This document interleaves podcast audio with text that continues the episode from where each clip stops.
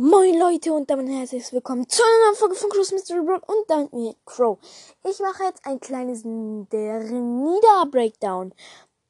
Ja, es ist halt jetzt schon Abend und ich muss jetzt mich ein bisschen beeilen. Also in dem Fall, ja, fangen wir gleich an.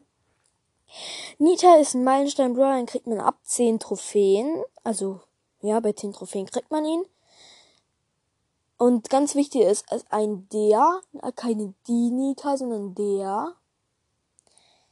Ja, ja, ja. Ja, ja, immer dran denken, immer dran denken, immer dran denken. Okay, dann gehen wir aber gleich zum ersten Gadget. Das ist, äh, weiß nicht genau, ich glaube, es heißt Bärentatzen. Das ist, ähm, wenn Nitels aktiviert, dann freest ihr Bär die Gegner um sich herum ein und kann halt gut zuschlagen. Halt auch mit der Star Power ist ja halt OP. Hyperbär.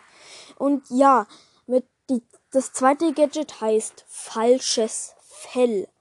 Ähm, ähm, da kriegt Nitas Bär, glaube ich, für drei Sekunden ein Schutzschild von, glaube ich, 92 Prozent.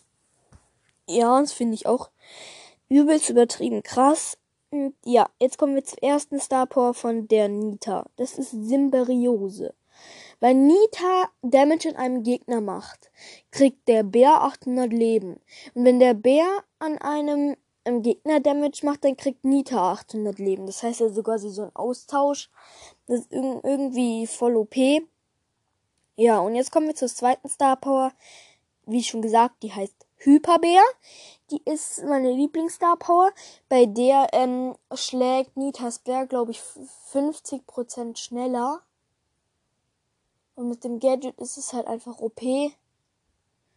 Und ja, jetzt kommen wir zu den Ereignissen. Ihr bestes Ereignis ist ganz klar Tresor mit Hyperbär. Ja, das heißt sie einfach unschlagbar. Wenn der Bär vorne dran ist, ist sind 40% vom Tresor weg. Am besten mit der falschen Fell. Wenn ein Gegner halt angreift, muss, braucht er länger, um den Bär zu killen.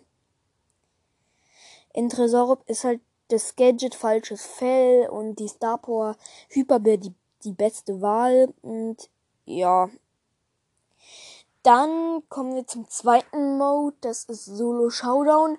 Auch Nita kann halt in Solo Showdown, wenn sie irgendeinen Gegner sucht, kann sie den Bär setzen. Der Bär sucht dann den Gegner, dann setzt sie Gadget, also das ähm, ein Freeze Gadget, dann wird der Gegner gestumpt und sie kann easy draufbolzen. Dann ist so ziemlich, wenn sie Hyperbär hat, jeder Gegner tot. Und ja, dann kommen wir zum dritten Modus, da ist das Duo Showdown. Ich habe überlegt, Solo und Duo zu tauschen, weil Duo ist halt immer noch mein Lieblingsmode.